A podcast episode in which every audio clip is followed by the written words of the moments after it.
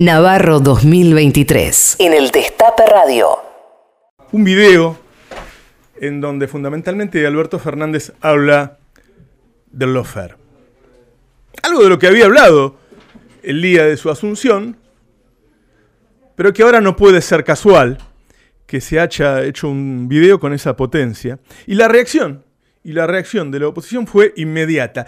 Y ustedes podrán decir, pero Roberto, con todos los problemas que tenemos, con el aumento del precio de los alimentos, con lo que pasa con las jubilaciones, con la deuda. ¿Por qué discuten de eso? Bueno, porque eso está absolutamente relacionado con lo otro.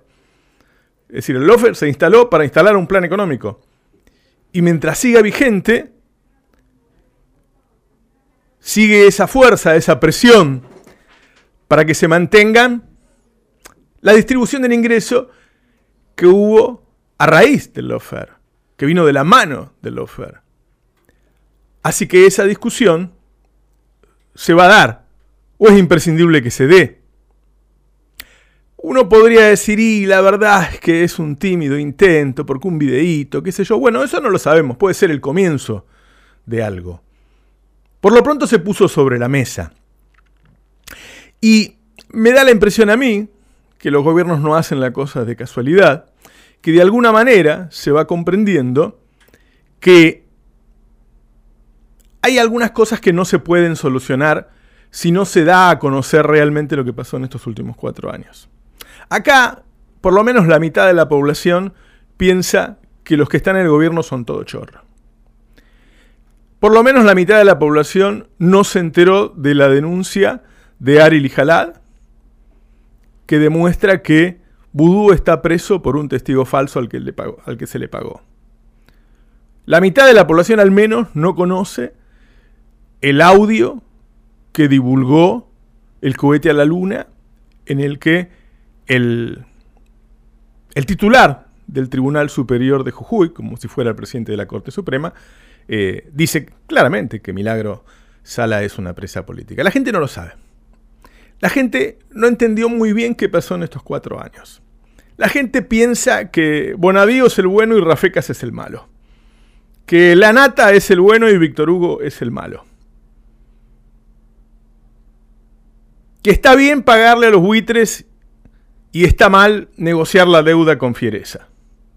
Y es muy difícil gobernar a una población que tiene todos los sentidos cambiados. Por otra parte, me parece que el gobierno advierte que más allá de que en algunos momentos los medios lo tratan más o menos bien, Alberto, tomando en cuenta que es un presidente peronista, claramente trabajan a diario, las 24 horas, para romper la coalición. Claramente, durante todo el día le pegan a Cristina. Y yo supongo que un presidente inteligente se da cuenta que es lo mismo que le peguen a Cristina que a él. Que es lo mismo. Porque no hay coalición sin Cristina. Es cierto que en Argentina no estamos acostumbrados a las coaliciones y todavía no entendemos bien mucho de qué se trata.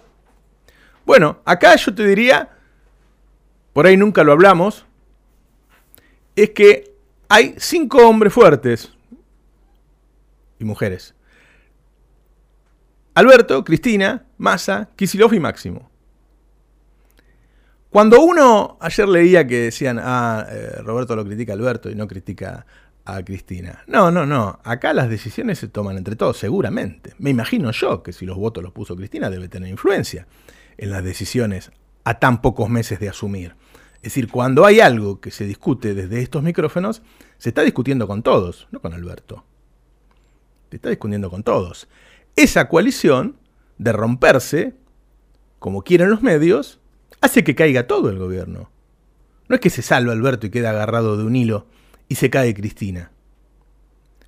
El otro problema que hay para manejarse en esos términos es la deuda. Este es un gobierno con una resolución de la deuda y es otro gobierno con otra resolución de la deuda.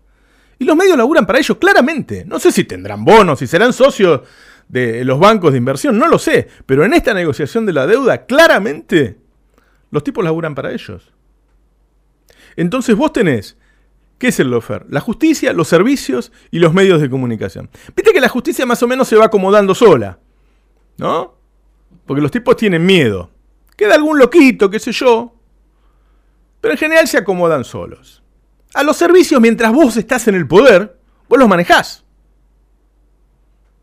A los medios, yo ayer me quejaba de que no solo no se los trata de dividir, sino que se los engorda, y eso lo sostengo, es así, claramente. Este, con los medios, salvo que tomes una decisión drástica como la ley de medios, en principio los, los tipos te siguen marcando la agenda. La tapa del domingo, del sábado, del domingo y del lunes de Clarín, así lo decía, mentía sobre el tema de las jubilaciones. Entonces, es imprescindible que se dé el debate del lofer. Ya podríamos ir buscándole otro nombre, ¿no?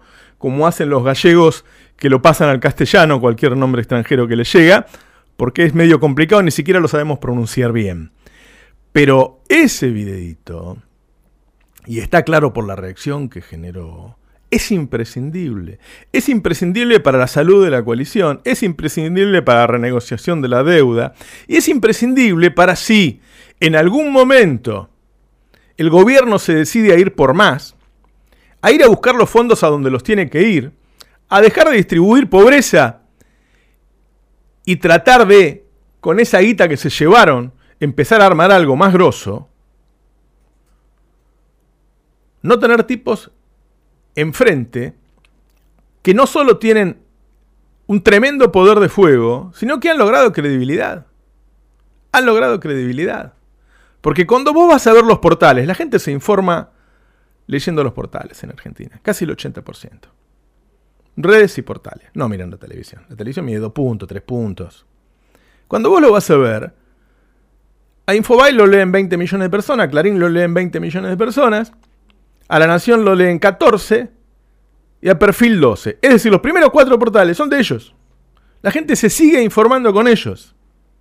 Entonces, lo mínimo que tiene que hacer el gobierno es hacer la mayor difusión posible para mostrar que todos estos tipos estuvieron mintiendo que los periodistas armaron causas, que los servicios laburaron para ellos y que los jueces laburaron para ellos. Y que todo lo que creían la población en estos cuatro años era mentira.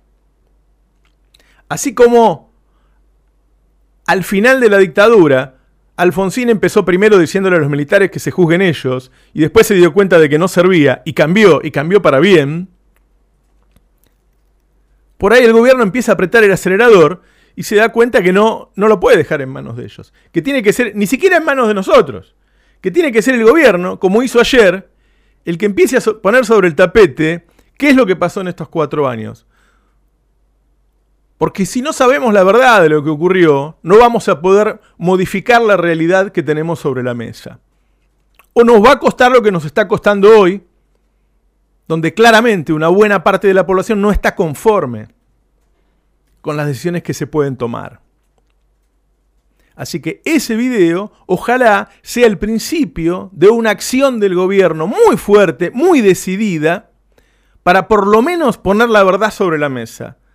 Para que por lo menos la población tenga la posibilidad de enterarse. Recordemos el otro día a Fontebeque haciéndose el boludo de que no sabía lo de Van der ¿eh? Imagínense ustedes, si el dueño de un medio se puede dar el gusto de decir eso, es porque sabe que del otro lado sus lectores tampoco saben lo que pasó con Van Entonces, es imprescindible y ojalá así sea que ese video sea el principio de una campaña del gobierno para poner la verdad sobre la mesa, porque sin esa verdad no vamos a poder avanzar para cambiar esta realidad que nos dejaron y que nos tiene en una situación muy, muy complicada y que si no se arregla de lo de la deuda, y repito, en el tema de la deuda ellos están del lado de los acreedores, si no se arregla de la deuda, la situación va a ser terrible.